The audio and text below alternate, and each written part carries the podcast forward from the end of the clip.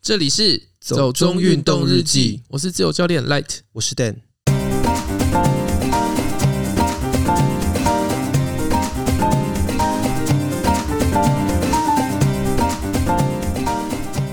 NHL 计划将比赛移师户外举办。福斯体育台正式结束在台营运。你有听过 National Hockey League 吗？国家冰上曲棍球联盟对，没有哎、它是美国的吗？ 对，这是美国的，哦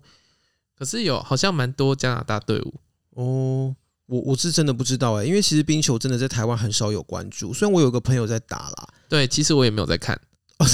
那为什么要选这一则呢？ 超级冷门的新闻哎、可是我就觉得他移师户外，然后其实他新闻的结尾有提到，嗯就是如果说 Hockey 移师户外成功的话，嗯，其他好像跟着也要就是进行移师户外的。可是 hockey 这个东西不是一般都室内场地嘛？它移到户外是要怎么比啊？他们就找了一个冰壶的样子，就变成只有结冰季节才能打哦。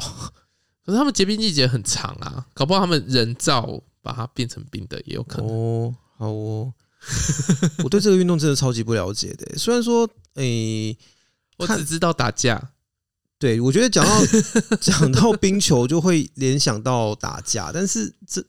不知道这是刻板印象吧？可是它是比赛的一部分啊。嗯，对啊，就是我说那不是一个刻板印象吗？因为我玩游戏的时候啊，嗯它还是会有，我只有玩过一次，嗯，然后我就玩到那个 Are you gonna fight？然后 yes 或 no 这样子，所以你玩一玩可以选择要不要打架。 诶嗯我就现在好像玩到某个我我也不知道，我也不太记得，那好小的时候玩的。 OK，我下次再跟我打冰球的朋友确认一下好了，嗯，因为台湾真的没有什么人在玩啦。对，可是它是有那个规则的。嗯，对啊，我朋友是因为他在加拿大长大，嗯，然后他在台湾就跟一些你知道，就是在北美的这些外国人，或者是你说住在小巨蛋里面打冰球，对对对对对，他们都会固定约在小巨蛋里面进行友谊赛或者是练习之类的。但因为我也没有去现场看过，我只是听他描述，嗯，所以具体来说，我对于 hockey 这个运动的认知还是来自于美剧或者是好莱坞电 影。就是打架的片段。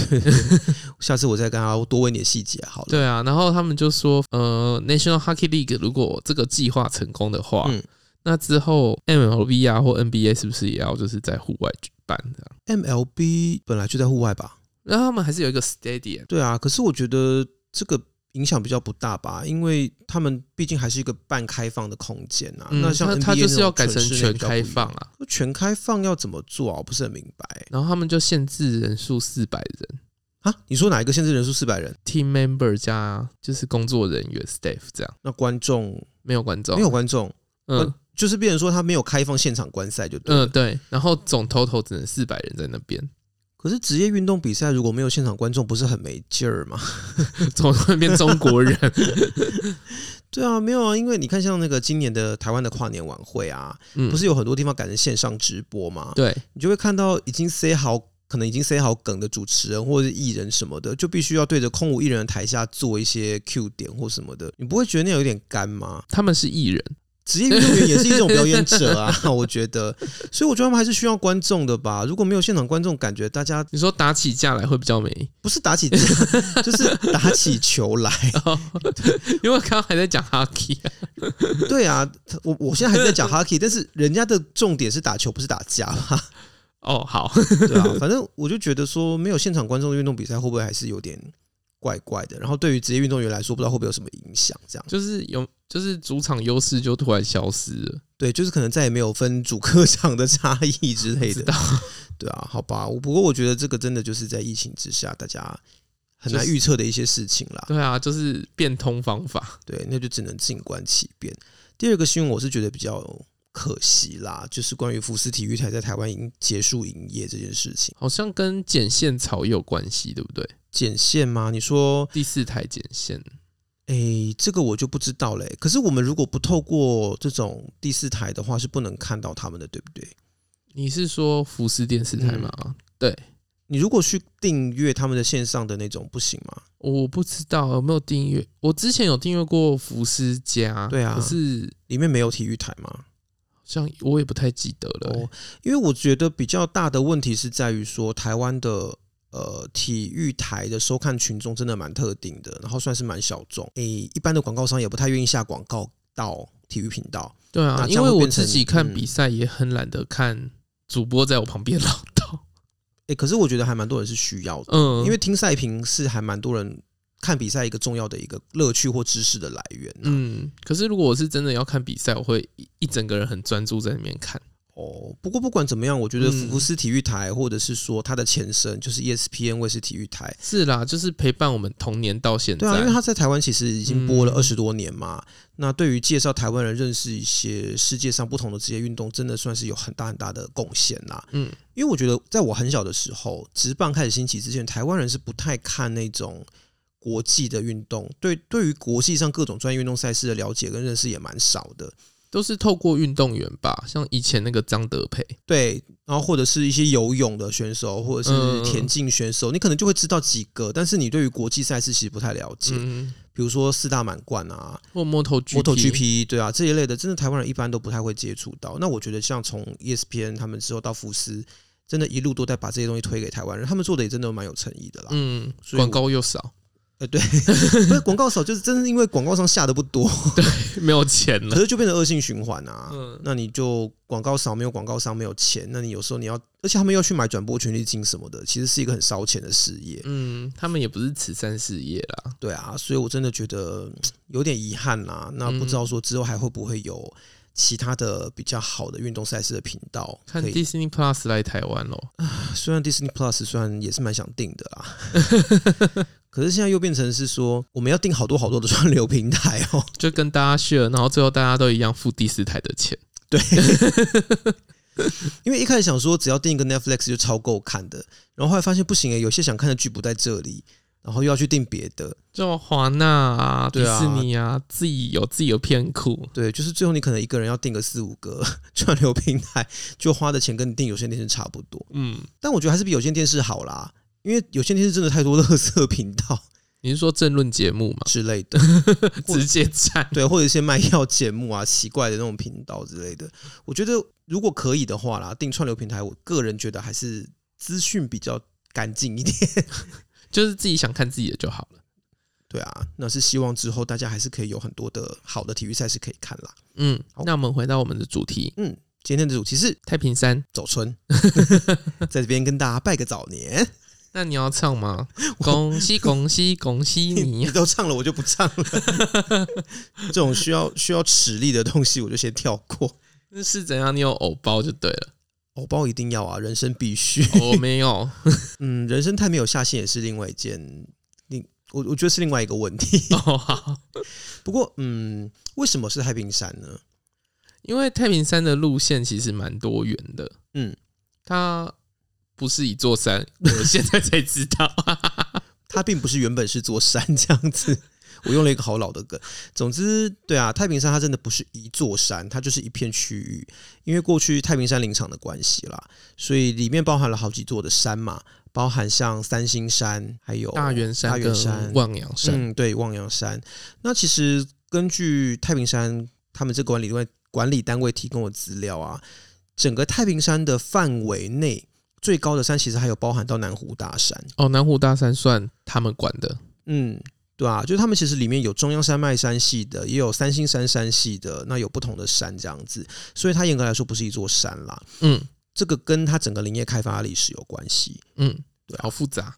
嗯，所以这边就不多提。总之，这跟它从一九一零年代开始的整个林业发展史是有关系的。嗯，对啊，所以我觉得太平山其实算是一个很丰富的地方。对你之前有跟我讲说太平山的命名由来，太平山这个是关于日治时代的一份报纸写到的啦，嗯就是在一九零几年的时候，有一个日本警察，他经过南洋溪附近，嗯，有一个山叫做范范山，现在还查得到，不是那个范范，就是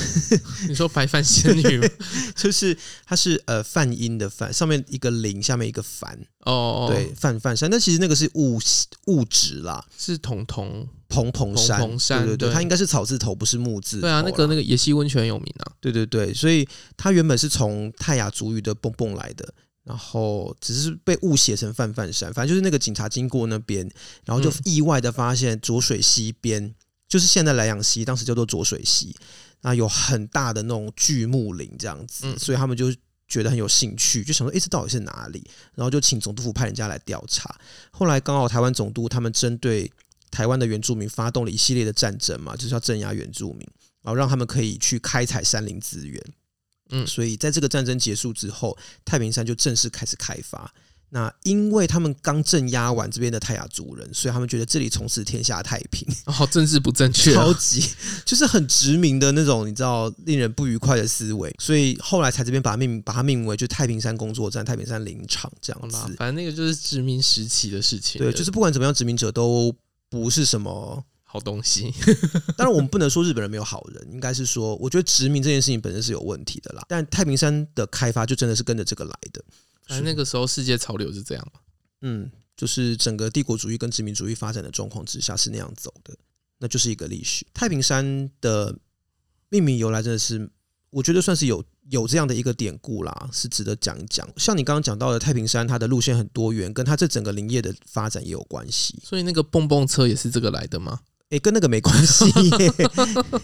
对啊，因为我看到蹦蹦车有几种解释啊，好像就是有人说，就是这个车行驶的时候会发出蹦蹦的声音，但是那个蹦蹦的声音的来源有不同的说法，有人说是车辆蒸汽阀门会发出的声音，有人说是车辆行驶在那个不太平坦顺街的轨道上面会发出的那种。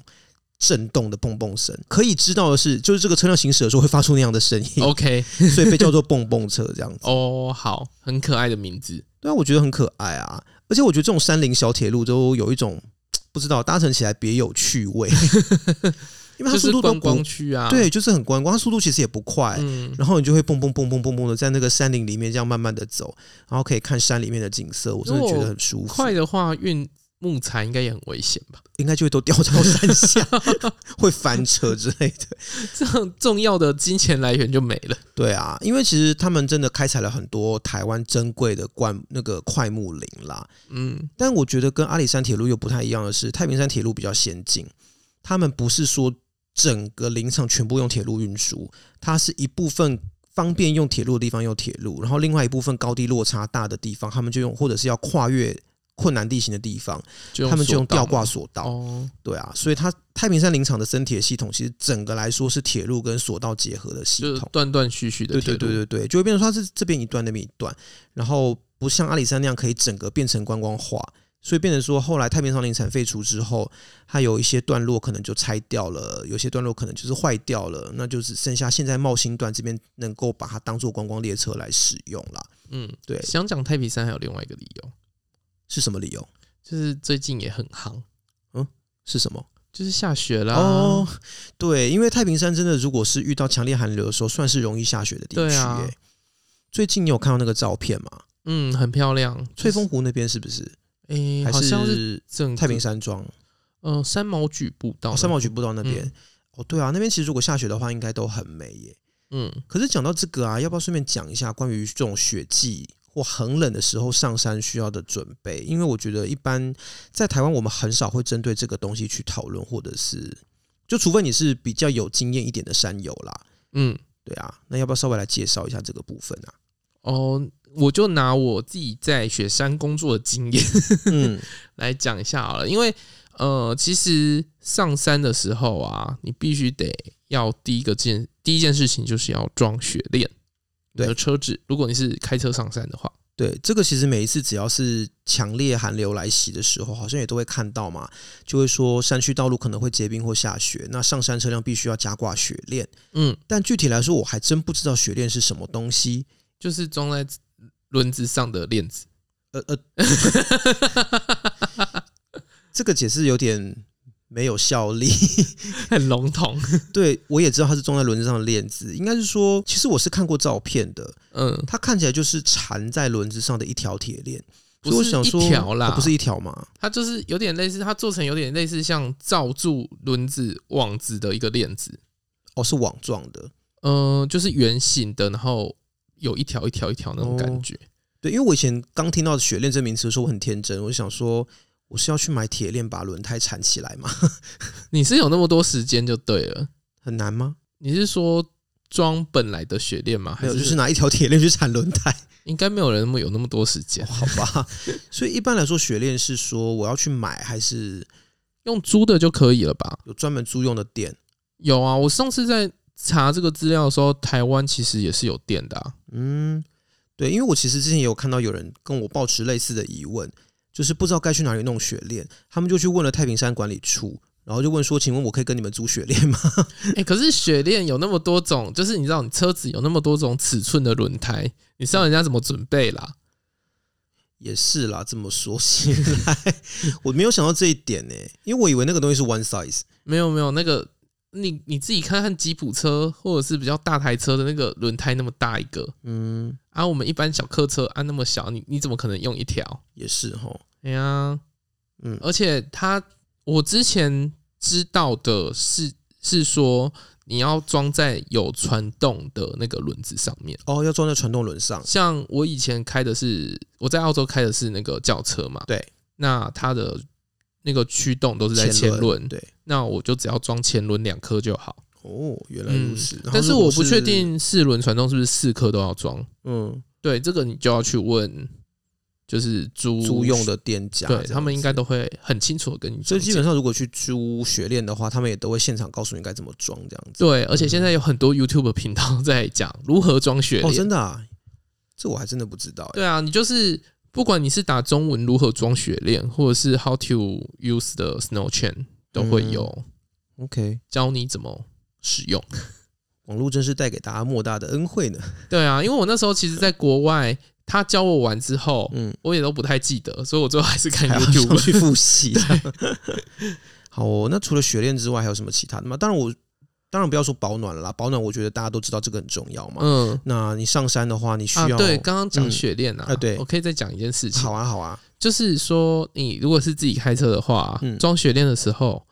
一定会开比较慢。 也可以想象吧，因为那个路况你也不可能开快吧。对，所以就是他们其实是有时速限制的啦。哦、嗯，但是你就要问那个朱雪莲，因为我印象中好像是四十左右， o k 四十四十以下。差不多啦。如果在山区道路的话，嗯，又下雪或结冰，你要开到超过四十应该也很难，我觉得。 那回来就是刚刚我讲到的关于保暖的部分嘛，因为其实大家大家也都很清楚，你要冬冬季上山一定是保暖是最重要的嘛，嗯，所以可能一个足够好的底层或是够保暖的中层，这些我相信大家都很清就楚。是一样啦，洋葱式穿法，不对哦要一次穿太热。然后可能毛帽这一类的东西，手套，我想这个都还算比较基本。但有没有什么是比较针对、啊讲、这个啊嘿，很重要一件事情，洋葱式穿法还有另外一件最重要的事情，是什么？就是你要可以脱。呃，不然呢？对，有些人可能会一直套，然后没有去脱它。哼，那这样有一个问题就是你流汗对，啊，流汗就会有水啊，有对水就会你知道风一吹来散过来，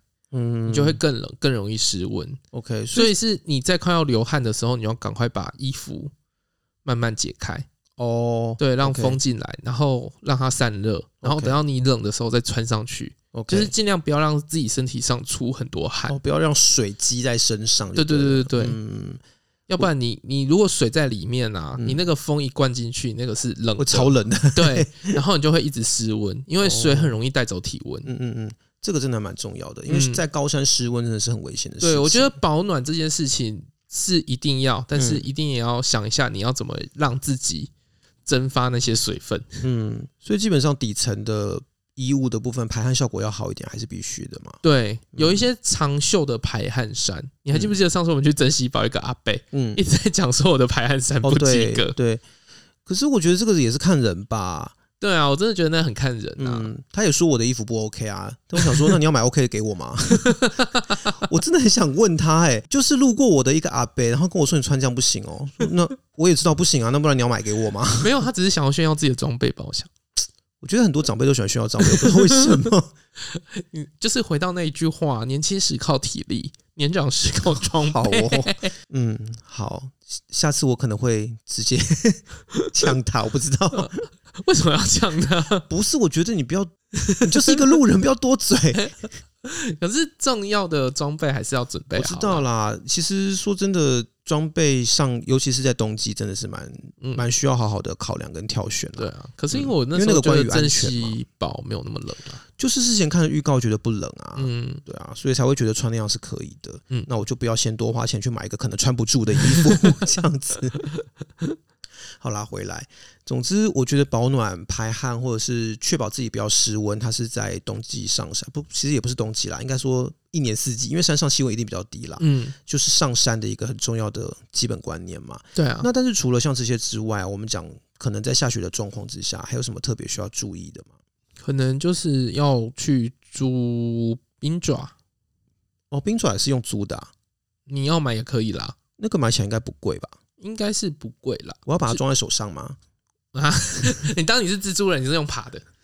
因为我就因为我之前一直听到冰爪这个词汇，我就想说，是我需要攀登什么东西的时候，我没有可以冰爪是指装在脚底下，它看起来像爪子一样，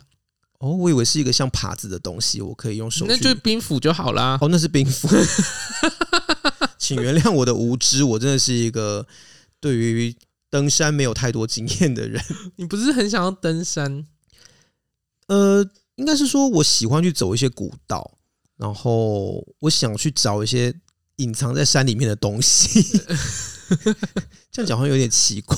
你说像大圆国小吗？对之类的，就是我觉得有一些古道，它里面可能会有一些旧的遗迹或废墟，那我会想要去找那样的东西。嗯，我不是一个为了很喜欢爬山而爬山的人， 好，对，就是我我只觉是得想我要剪三头，不是哎、我觉得我没有这种追求虚名的欲望，啊这是什么虚名？ 不过就剪个三头而已啊，不是啊。可是有些人真的是为为了要剪山头而剪山头嘛，那是玩百越啊。对啊，就是，但是我就会觉得说，哦，那个其实我不是特别要去收集那些东西，嗯我只是觉得我每次看到一些资料，那可能在某些可能真的是人烟罕至的地方，或者是它那个地方曾经开发过，但是已经废弃了，那样的地方会让我想要去探访。那太平山就很适合啊。呃，对啊，就是因为之前我也有看到他们一些旧的那种呃林场工作站，或者是林场工作站周围的聚落的废墟，我就超想去的。嗯，对，不过我觉得那个应该比较不是一般人的路线啦。我想对说，除了冰爪跟冰斧之外，我们来讲一下太平山基本一般大家可以去走的路线好了，对。可是这些路线冰爪也是可以考虑一下啦。是吗？嗯，因为像现在冬天啊，嗯地板上滑滑的，哦，也是那个你说像它的步道可能会结冰或者什么的，嗯，结冰结霜啊，其实结冰真的超滑的、欸，嗯，我超害怕走结冰的路，怎样有很不好的经验？超不好 的。因为就以前在巴黎的时候，就想说，其实因为其实巴黎市区不是很会下雪，嗯它的降雪日数很少，那偶尔下个雪，但是人又多嘛，就踩一踩地上都是冰，其实有够滑。然后你就看到大家就是在那边各种滑来滑去，然后心中还想说，呃，他看起来快滑倒，然后自己就下一秒就摔倒，这样子。 就是嘲笑别人，就自己 对摔对倒对对对，也不是嘲笑，就是觉得哦，他那样刚刚好惊险哦，就下一秒自己就摔倒了。 对啊，就真的很恐怖。所以我记得我刚到的时候，朋友就跟我讲说，冬天会有超多人摔伤，可是我最害怕的是下冰线，冰线哦。嗯，就是它一半的水，一半的冰，嗯，我知道，哦，那真的超痛苦的。很冷哎、嗯，因为湿气高的时候特别冷。嗯，我那时候在雪山的时候嗯啊，因为就有几天会特别的热，对，那它就它就是因为它也是要降雨嘛，对那如果很冷，它就是降雪嘛，对就它又不够冷，嗯所以它就降了冰线。嗯，然后因为我从那个我有讲过，它是从那个火车站出来，对然后一路到大厅，它中间有一嗯段是完全空的，你要嗯走那一段很多对人，然后就那个雨跟冰一起打在脸上，超不舒服。 因为呃，巴黎有时候也会爆，但我不太确定它是不是冰线，因为它的天气预报就是写 frozen rain OK，冻雨，然后也是那种雨雪夹杂，然后整个人很狼狈这样子，然那时候后我很才不舒服。学到一个英文单字叫是 sleet， Slate，就是 S L E E T，嗯，然就是冰线。后就是就是冰线的英文字、嗯，可是它好像也可以用在冰雹啦，哦。冰雹，我觉得那又不太一样。对，不一样的东西。可是我我去查了之后，我是发现它有线跟刨这嗯样的嗯意思。嗯嗯嗯，对啦，总之我觉得，如果路面结冰的话，那个真的危险性会变得很高。嗯，一不小心真的就是摔倒，而且如果在山上摔倒，你可能会不知道滑去哪里。 对，而且尤其是下冰线的时候啊，嗯真的是超滑，嗯，因为它又是水又是冰的，啊，想到就觉得恐怖，想到不好的回忆了。 真的。因为那时候我还想说啊，我穿靴子，我穿那种 Timberland 的靴子出去，想说应该还好吧。结果没想到，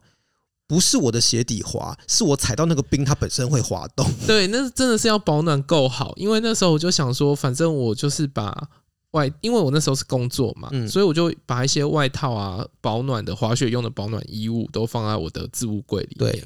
那我就穿着很简单的工作衫，我就这样走过去，嗯哼就我才走不到十公尺，我就快被冻伤了。没有戴手套跟帽子之类的嘛。有戴那个那个癌症病童的那种毛帽哦，，对，癌症病童帽真的非常需要、欸。哎、我这样是不是很冒犯别人？对，对不起。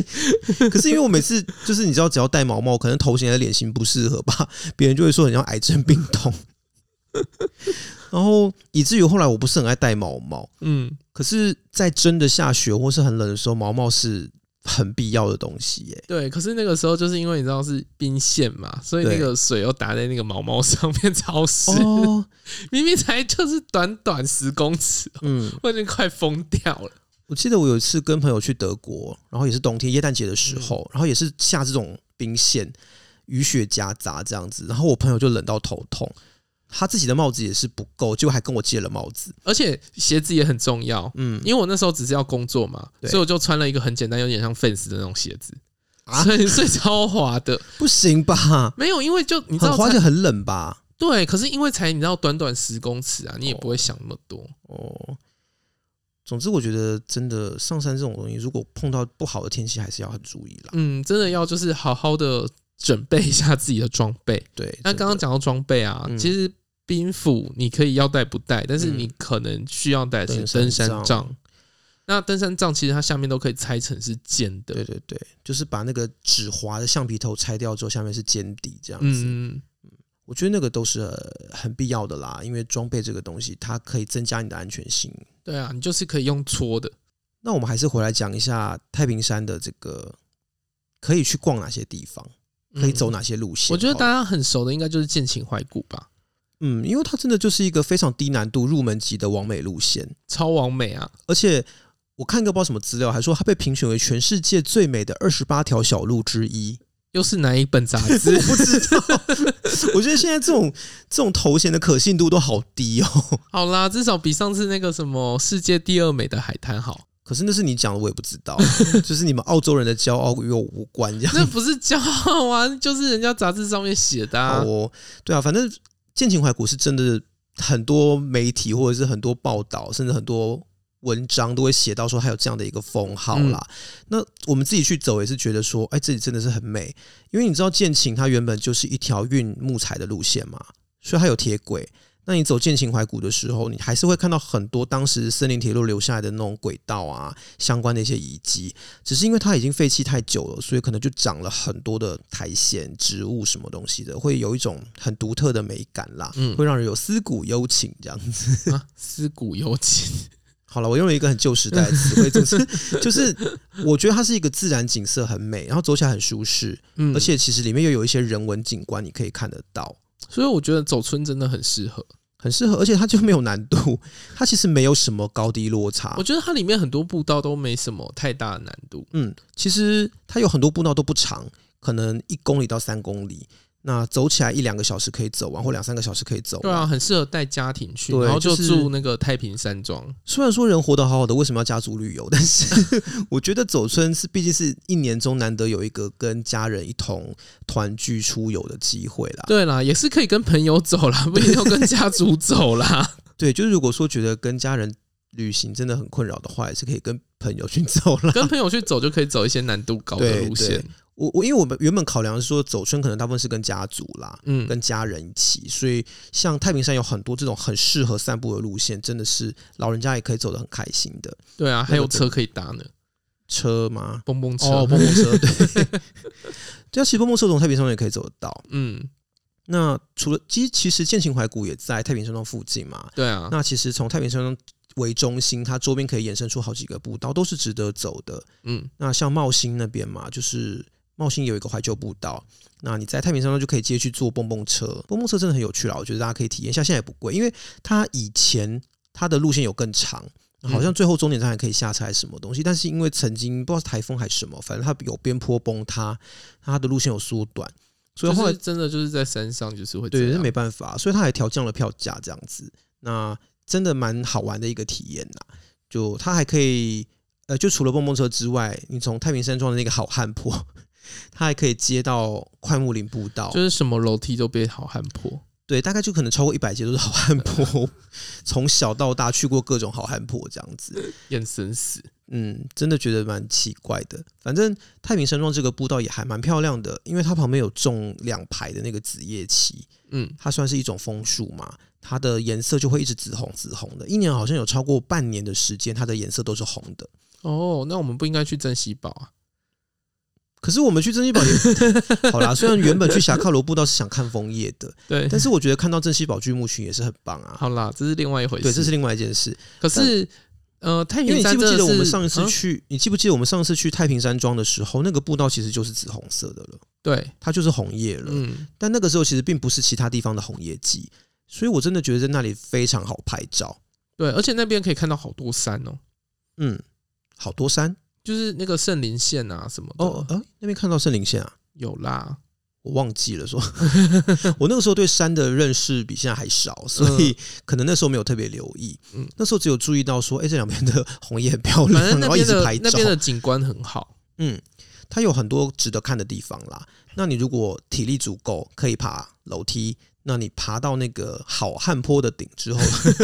很坚持好汉坡，不是它名字就写这样嘛？然后你就可以走那个快木林步道，嗯，或许不如司马库斯或镇西堡或拉毕拉山竟那边么是林场开采的地方啊，对啊，对啊，对啊，它还是蛮漂亮。而且说真的，太平山的这种景观步道都铺设都规划的很好啦，嗯，走起来都是舒服的。可能只有铁山林步道算比较难走吧。铁山林步道好像中间有一段是它要爬升一百公尺，算是有比较有陡上的部分。反嗯正爬累了可以去泡温泉啊，哎、对我觉得这是太平山非常棒的一点，就山下有温泉， 因为你不用什么千里迢迢跑去礁溪或干嘛的，他们山下的那个人鸠之泽就是一个很好的温泉了。嗯，只是比较可惜是鸠之泽温泉的本馆到目前还没有整修完成啦，所以目前只有室外那种露天的汤可以泡。好啦，多一点那个信件过去应该就会加快。 你说客诉吗？ 我没有说客诉哦，建议信件，我们也要鼓励大家当刁民哦， 因为我记得上一次去是一两年前吧，然后嗯那个时候就在整修，嗯，现在好像还没有弄完啦。不过它户外温泉区的部分现在应该是都差不多了。嗯，然后，我只知道可以煮鸡蛋，对对对对，温泉区一定要可以煮蛋， 我觉得那是一个小孩子的乐趣啦。嗯，可是我觉得我必须要推荐旧之泽汤的那个主要理由是，它是碳酸氢钠泉，就是美人汤啊，对，就跟礁溪一样。因为我个人非常喜欢这种温泉，乌来好像也是，乌来我记得好像有不同的，因为我记得我在乌来也洗过那种有硫磺味的汤， OK，对，因为我个人真的不是硫磺派，好， 你又要觉得很复杂了， 对我觉得温泉就温泉嘛，泡的爽就好了。对啊，可是我就个人没有很爱硫磺的味道，哦，我好就觉得洗完身上有那个味道，总觉得好像没有洗干净。 就觉得就是泡过温泉啦，对啊，但我觉得我朋友是很坚持，他一定要泡这种汤，他不泡碳酸氢钠泉。他说不泡到有硫磺味的汤，就觉得像没有泡温泉。 你们真的 挑食就算了，还挑温泉， 这是我们对品味有一定的坚持，好不好？ 对啊，所以我觉得碳酸氢钠泉就泡完之后又不会有味道，身体又滑滑的，咕噜咕噜这样子很舒服。好啦，就是要当贵妃啦。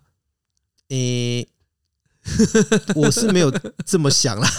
但我就是觉得碳酸氢钠泉泡起来舒服啦。啊，刚好鸠之泽就是这样的汤汤嗯泉嘛嗯，嗯所以我自己很喜欢。嗯，那而且说真的，你如果爬了一天的山，或是爬了两天的山下来，然后你回去之前还可以去泡温泉，我真的觉得超享受的，对啊非常适合冬天，我觉得运动完泡温泉真的是一件爽。超舒服，很放松。对啊、然后，其实如果你说这些都对你来讲太简单，它其实这边还有三座山，你可以慢慢去玩。而且都是终极山嘛，所以其实它里面有一些路线并不是真的很好走。嗯，那我觉得在这个之前，我先来讲一下翠峰湖好了，好啊，因为其实我们之前一般都是去到太平山庄，然后因为都没有订到住宿，所以就变成没有过夜行程。我嗯觉得没有过夜的话，要往翠峰湖真的有点赶啦。但偏偏太平山庄跟翠峰山屋都没有很好 订，所以之前就一直想去翠峰湖，但是没有去成。对，就是现在大家赶快碰碰运气去顶一下。对啊，看看。不过今年爬山人这么多，我是不知道现在订不订得到啦。嗯，因为毕竟他们的房间数量都是有限的。那但我自己很想去翠峰湖，因为它其实是台湾最大的高山湖泊，这次我看到好多三毛举步道的照片。很多啊，而且好像很红吧，因为真的好多朋友去走哦。嗯，就是一个雪国的概念。嗯，不过其实山毛榉步道最热门的时段不是过年这个时间啦，因为你知道山魔榉的叶子也会变色，嗯它主要是变黄，然后它变色期间主要是在大概十月、十一月那个时候，所以其实山魔榉播到的热季大概会是在秋天。反正太平山就是一年四季都很热嗯，，它它其实一年四季都有好看的东西啦。嗯山毛榉步道其实也不是难走的步道，那而且现在真的，如果说你在它呃树叶的颜色变黄的时候去，会非常非常的美。嗯但一样啦，它那个步道就会比较，如果碰到天气不好的时候会比较泥泞一点，还是需要稍微在装备上有一点准备这样子。它可能就不像剑琴怀古或者是太平山庄那边，就全部都是铺好好的木头或者是石头对路，你就可以真的穿美美的，甚至穿高跟鞋去，是也不用穿高跟鞋 吧，因为很多网美会想在那边拍可。是很为难自己的脚吧。网美有在在乎这件事吗？是没有啦，但 但每次看我都替他们觉得捏一把冷汗哎、 我们不是去爬几次山都有发现，那种网美都穿的就是很厉害，对，还就是飘飘仙女的那种。就是他们其实很感觉很像在市区逛街，就穿的是市区逛街的衣服跟鞋子，然后去爬山，我都非常担心他们会扭到脚或就是者在什么爬的。山上走台步的概念。王美真的也蛮辛苦的， 自认自己大概一生没有办法成为网红或什么的，而且我身边真的都没有王美型的人哎、就会把自我我是都把自己弄得很脏啊，对啊，因为你看，像我们上去镇西堡的朋友，嗯也是走一个拍怪照片的路线，然后 我觉得拍照怪照片比较有趣啊。不是，就是 Q 他们快拍怪照片都超容易的，然后每一张都拍的超好，但是 Q 他们拍完美照可能就拍不出来这样子。然后面对一些景点，会发现你没有办法从那里拍出完美的感觉，这样。比如说霞卡罗古道那个木炭窑，嗯，木炭窑到底要如何拍出完美的照片？我们真的研究超久的，但最后依旧没有结论。 你讲到这集还要再讲， 不是因为我到这个事情到现在依依旧对我造成困扰，想说这都已经过多久了？对啊，不过总之，诶、翠峰湖的周边啊，包括翠峰湖环湖步道，包括山毛榉步道，或者像望洋山步道。望洋山步道其实是一个可以看日出的好地方哦。 嗯，它有一个观日平台，如果天气好的话，在那边看日出是很棒 的。对，因为它是面东，真的不要看错方向，这件事情真的要再三强调， 看错方向真会成为一生的黑历史。 对啊，所以其实翠峰湖那边真的蛮值得去探访啦。嗯，不那过边还有一座山，对，就是啊大圆大圆山，我相信大圆山应该对很多人来说比较不熟悉啦很。陌生，因为它其实山顶的景观也没有很好。嗯，那你怎么会想要去介绍这个地方？你知道这种就是跟想去明月县一样道理，嗯就是那边有一个废弃的派出所跟废弃的国小，哼，对，因为其实大圆山这里啊，它原本也有林场，嗯它是属于太平山林场的一个分支工作站，所以在这边他们原本也有工作站相关的什么宿舍啦、学校、行政中心、警察局什么东西的。那在大圆山林场后来废弃之后，这些就全部都荒废了。嗯大部分可以拆的都拆掉了啦。那我知道的是，大圆山那个国小，它因为是唯一的钢筋混凝土建筑，所以它就没有被拆，就留下来了。嗯，那大部分可能都没有什么，就只能看到那个水泥打的地基或什么的。嗯，但我觉得去这种地方探索，就会特别的觉得有一种不一样的感受啦。我自己很喜欢去挖掘这种废墟路线，反正就是在走这些地方的时候，嗯要记得一件事情， 就是拜拜。哦，我是一想要讲鹿山镇申请，拜拜也是一种要求某种证件的概念吧，我觉得 需要一个 visa 之类。 好，入山证，所以其实你要上大圆山也要入山证。就是它是如果你在那个鹿山申请的话，你要嗯打那个古林古呃咕噜古道古鲁林道古道古道，古道，哦对， ，OK 它是它是写咕噜古道， OK，因为它其实以前也是一个运输木材的道路啦，所以我知道它以前叫做古鲁林道、嗯，然后另外一座就是三星山，三星山，好像也是比较少人爬的山哦。嗯，应该相对来讲啦，可是嗯我觉得台湾人还蛮爱爬山的，所以嗯应该是都有爬过，不过其实像因为刚刚讲说大圆山这个地方，它有废弃的那种过去的林木工作站的遗迹嘛，嗯，所以我自己一直是有想去的。不过我看它的路线似乎并没有很好走、欸，你说哪里？就是要上大圆山，它上好像它往国小的方向是都是那个路，毕竟以前就人开垦过，嗯，所以那一段好像是还 OK。对，就是从平地要进那个韩西部落那边要进大圆山的地方，好像还前面还好，对，就是到大园国小一切都安好。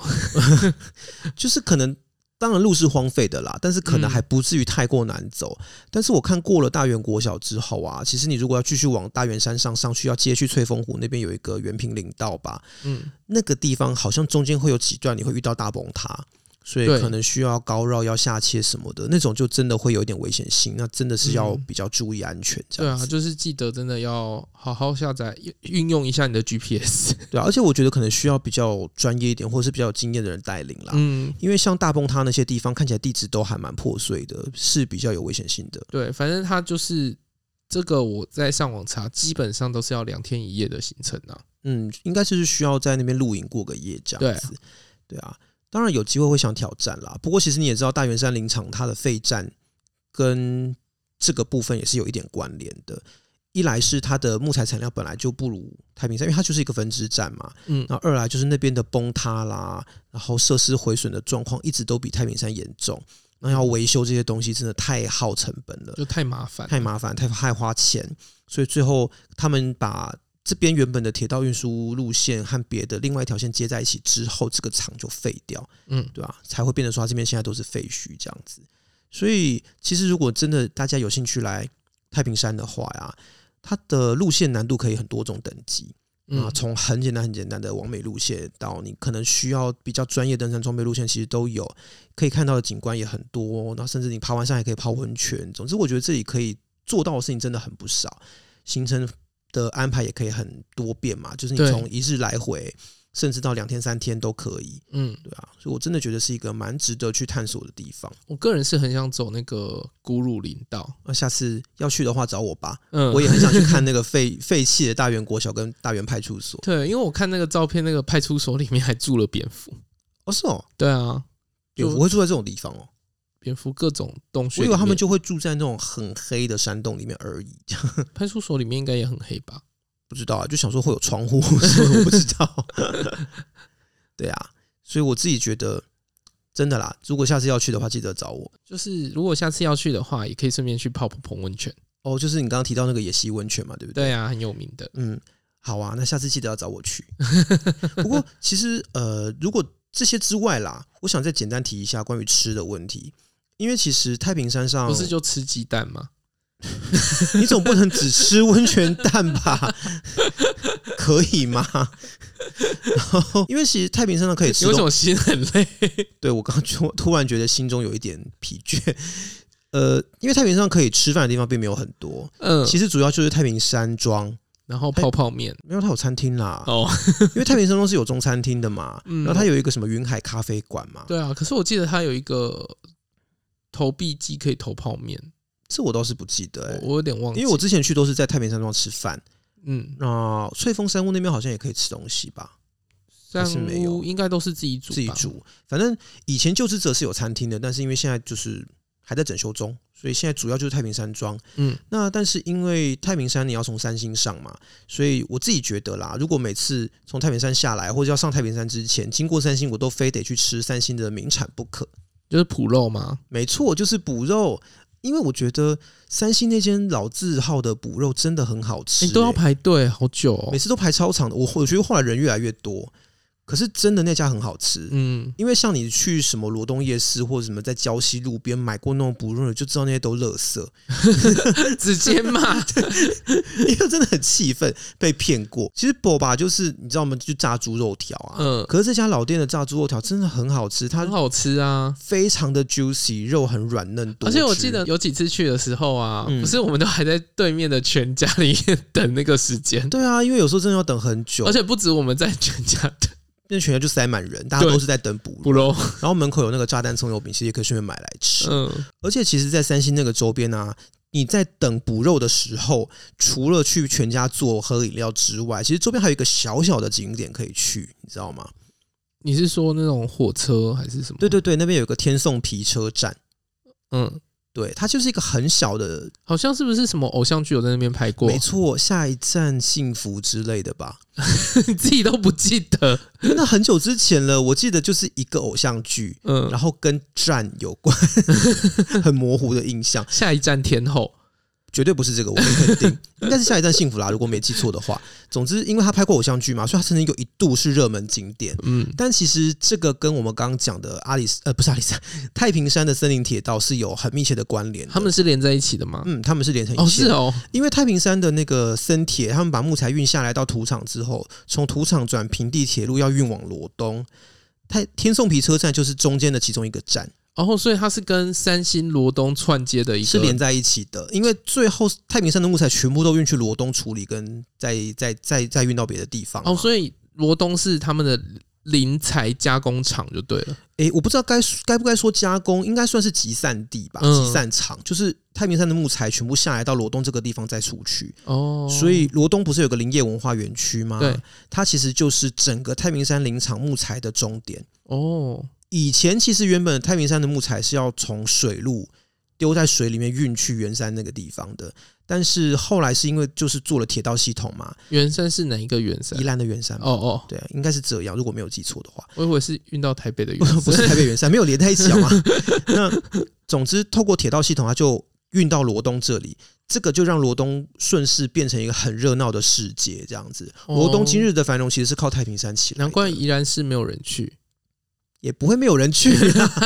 到底要侮辱宜兰人到什么程度啊？ 我没有在侮辱哦，宜兰 就是比比起你去宜兰市，宜兰市比较多都是行政的、啊，对你如果要去玩，你一定是去罗东玩啊。对啊，因为宜兰它就是一个行政城市，嗯你看宜兰有城，然后还有这个县治都在那个地方嘛。可是其实罗东就是经济城市，嗯它真的就是靠太平山林场把整个地方的经济都带所以动起你来。第一次每次大家想到宜兰的时候去玩，一定都是问你说啊，你去罗东夜市了没？可是现在罗东夜市也有点不行哎、 我个人觉得没有没有很爱去。哦以前我是很爱去吃羊肉汤啦， 但是你到底有多爱羊肉汤啊？各种爱，我就是爱吃羊 肉。好哦，不是，我跟你说，罗东夜市以前那个羊肉汤真的还不错啦。嗯，那只是后来就是都大排长龙，然后我觉得罗东夜市整个变得很观光化之后就没有很爱去了。嗯但去罗东我还是一定会去吃一间很知名的高渣，哦，高渣好好吃哦。是不是？就是我带你去吃的那一家。嗯，对，然后我它们今天都在讲一些高热量食 物，爬完山不就是要吃高热量的食物吗？ 这样也不会有一种罪恶感啊。不也是，是啦， 就是你就觉得啊，今天爬山好辛苦，一定要吃一点好的东西来慰劳自己。这爬样山前也可以吃啦。爬山中也可以吃啊，任何时候都可以吃。 我觉得只是一个安慰自己，让自己不要有罪恶感的借口而已啦。好，对，总之那间高渣店是我在宜兰的朋友推荐的，嗯，他真的是非常非常的厉害。它现在也变成那种啊文青店，我觉得也不是文青店，变得很怪。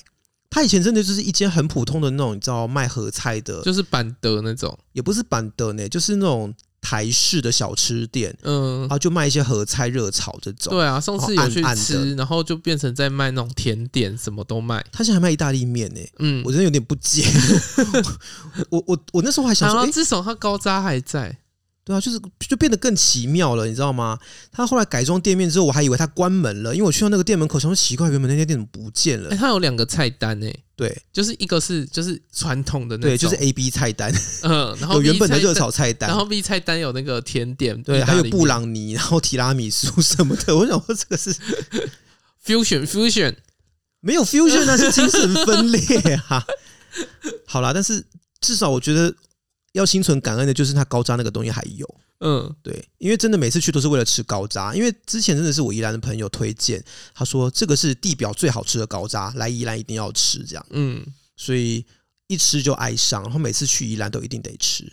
然后再次重申，就是什么外面吃到的什么夜市卖的那种高渣都乐死，哎、你真的是要惹怒多少人、啊？人家搞不好就觉得其他的好吃啊，不可能，生气不要质疑我的味觉。 你常常质疑我的味觉啊、那后来我也都道歉了，不是？就不要计较这个了嘛。我觉得宜兰真的是很多美食，然后很多值得一玩的地方，对啊，有山有水，有山有水啊，有海啊，嗯，很多很多地方可以去探索、去发掘啦。 真的成为了台北人的后花园呢。 不要再惹怒宜兰人了， 反正我不是台北人，一集要惹怒宜兰人很多次， 对啊。一直在介绍宜兰。所以我觉得，当然我们讲完太平山啊，讲罗东三星，其实我们真的也不要忘记说，这些地方他们原本真的都是连在一起，嗯它是一整个共同的经济区域，然后他们有很深的一个文化上的连接啦。所以宜兰真的除了就是好山好水之外，它也有很多人文的东西，是很有趣的。嗯嗯嗯，那我们今天就先聊到这里。如果你喜欢我们的节目，记得按下订阅， Apple Podcast 用户欢迎帮我们五星吹捧一下，也可以在 Facebook 或 Instagram 搜寻“走中运动日记有任何问题都可以私讯或留言给我们。”。哎谢谢，拜拜拜